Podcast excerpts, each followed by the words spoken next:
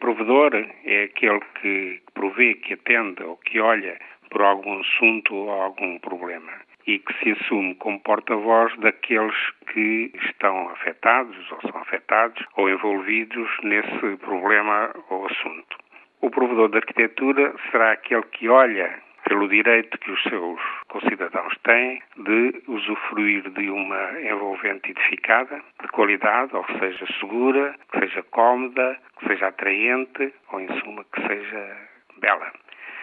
Esta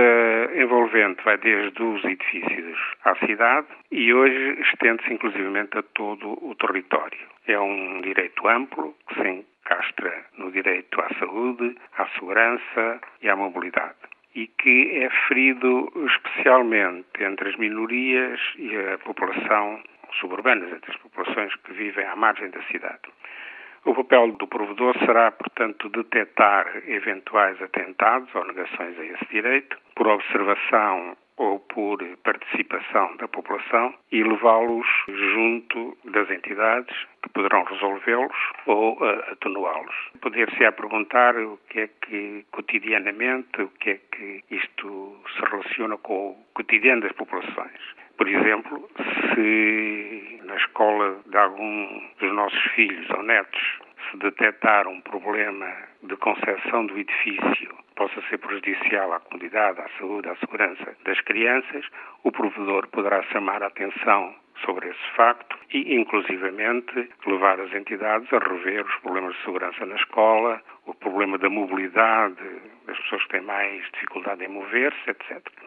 Poderá também, se, por exemplo, uma população tiver que ser deslocada por via de uma por razões de uma obra pública de interesse geral, que essa população seja deslocada em condições